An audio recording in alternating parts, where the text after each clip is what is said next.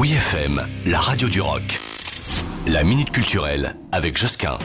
Paul Klee est à la fois peintre et musicien. Alors on peut largement ne pas le connaître, mais c'est un artiste renommé de la première moitié du XXe siècle. Il faut franchement venir le découvrir ou redécouvrir jusqu'au 7 janvier 2024. Oui, il y a le temps, et ça se passe à l'Atelier des Lumières. Le musée parisien nous propose une petite plongée insolite dans l'univers coloré et ludique de cet artiste aux multiples passions. Alors, à la base, Paul Klee est surtout connu pour ses tableaux de style abstrait, mais étant né dans une famille de musicos, il va plonger dedans, notamment avec une formation musicale de haut niveau, et il va même l'enseigner. Justement, la musique va largement influencer son style graphique.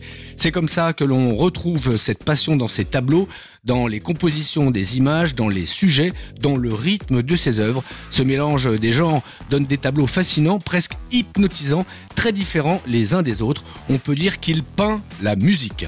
L'Atelier des Lumières se trouve dans le 11e et c'est l'endroit parfait pour s'enivrer de ses œuvres.